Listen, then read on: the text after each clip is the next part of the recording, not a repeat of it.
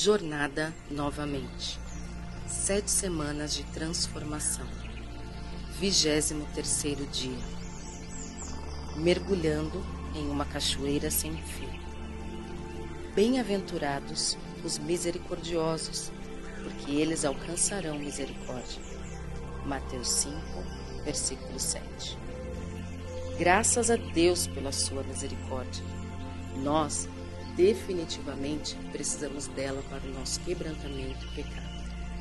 A misericórdia de Deus foi mostrada a nós na cruz, quando Jesus tomou sobre si mesmo o castigo que nós merecíamos. O Espírito Santo continua a derramar sua misericórdia sobre nossas vidas como uma cachoeira sem fim, pois as suas misericórdias são inesgotáveis, renovam-se a cada manhã. Lamentações 3, versículos 22 e 23. Deus nos convida a mergulharmos profundamente nessa sua transbordante graça e misericórdia. Nos chama a retornar a essa fonte dia a dia para que possamos estar intimamente em contato com seu favor. Como pessoas que conhecem pessoalmente a misericórdia de Deus, devemos também ser pessoas misericordiosas como aqueles que foram abençoados com a misericórdia de Deus, devemos abençoar os outros com a mesma graça, paciência e cuidado com que recebemos dele. Nós não fomos chamados para julgar e dar às pessoas o que elas merecem, mas para sermos perdoadores e misericordiosos. Você quer ser uma pessoa misericordiosa?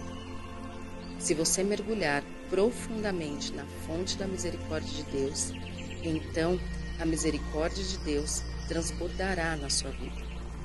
Se estiver ciente de quanto você necessita da misericórdia de Deus, seu coração será sensível à necessidade das pessoas que estão ao seu redor dessa mesma misericórdia. A misericórdia de Jesus foi em direção aos pecadores e aos marginalizados socialmente. Foi a demonstração radical do amor de Deus na cultura do seu tempo. Hoje, ela é tão poderosa quanto inesperada em nossa cultura de julgamento, cancelamento e egocentrismo. Ao estender misericórdia, graça, compaixão e perdão para os esquecidos, marginalizados e rejeitados, aproximamos as pessoas para mais perto da misericórdia de Jesus. O que você aprendeu com essa mensagem de hoje? O que você vai fazer com o que aprendeu? Que tal separar um tempo e falar com Deus sobre o que está no seu coração? Aproveite e compartilhe com alguém aquilo que você recebeu. Um grande abraço. Deus te abençoe.